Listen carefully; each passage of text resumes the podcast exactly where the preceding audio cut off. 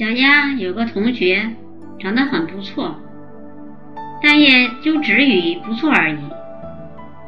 他可能是受社会风气的影响，以为把自己扮出社会名媛的气势来，他可以艳压群芳，出风头。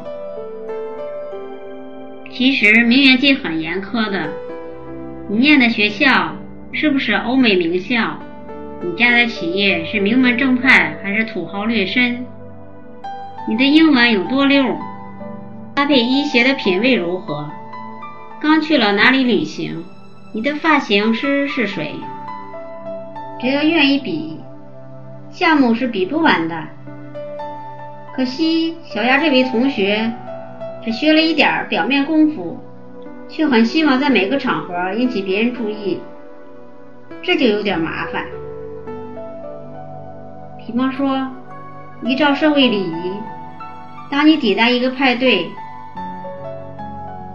只要适时找到派对的主人，让主人知道你依约出席，这样就足够了。如果带了伴手礼，简单说一声，把伴手礼交给主人也就够了。但小鸭这个同学，往往一遇到主人就扒着主人说话，说话还不够。还要把伴手礼拿出来，解说给主人听，说这家的蛋糕有多好吃，多难买，来的路上怎么差点砸烂，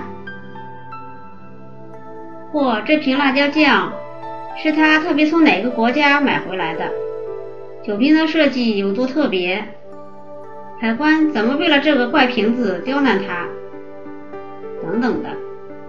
不用想也知道，派对的主人有多忙，他可能要应付已经到场的三十位客人，心中要牵挂还没有到场的另外六七个客人，他要招呼大家吃的喝的，要关心的有没有哪位客人和大家都不熟，要帮他结识新朋友认识，他可能还要看气氛，调整音乐灯光，要接电话。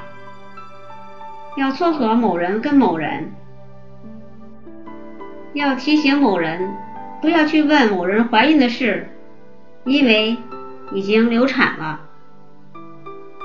如果只是客人之一，而且并不是主客，那你最好不必巴结着主人讲话，也不必要主人一定要细细观察你的伴手礼。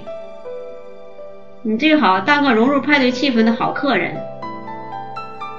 大方的参与别人谈话，欣赏音乐、美食，随便谈些最近看的影集，谈谈大家都是如何认识主人的，应该可以快速建立你和其他客人的连结的。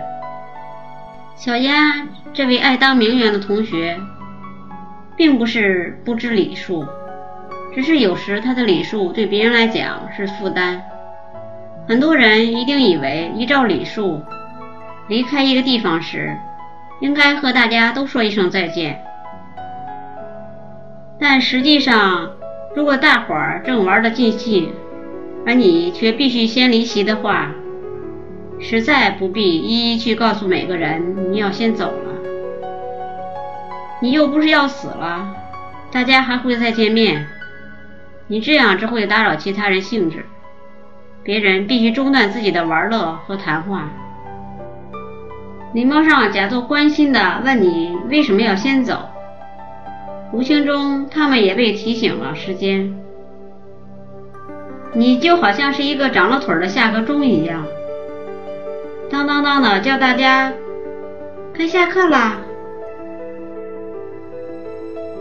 这对一个气氛正热络的派对来说，当然很扫兴。